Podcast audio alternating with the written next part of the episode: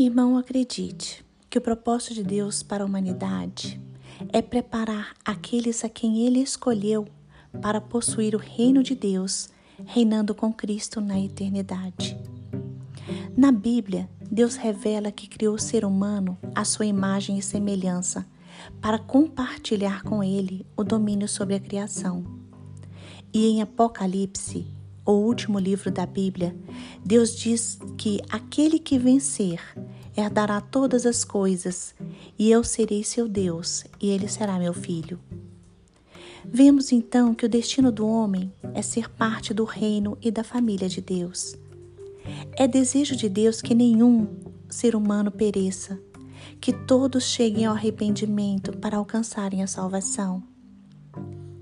Os escolhidos de Deus são atraídos ao Senhor de maneira irresistível e aceitam Jesus como Senhor e Salvador de suas vidas, renunciam suas próprias vontades e lutam para vencer o pecado todos os dias.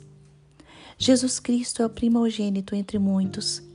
Ele se fez homem para sentir nossas dores, nossas necessidades, mas mesmo como homem, ele nunca pecou.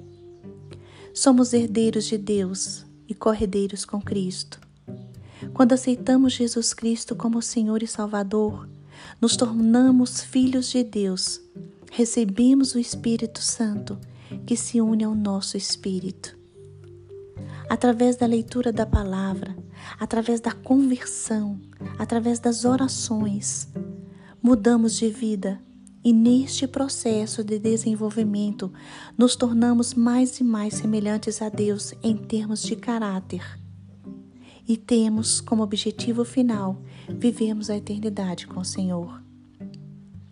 O primeiro homem, Adão, foi feito alma vivente, mas o último Adão, Jesus Cristo, tornou-se espírito que dá vida. O apóstolo Paulo, em Filipenses 3:20, explica que esperamos ansiosamente o Senhor Jesus Cristo pelo poder que o capacita a colocar todas as coisas debaixo do seu domínio, ele transformará nossos corpos humilhados, tornando-os semelhante ao seu corpo glorioso.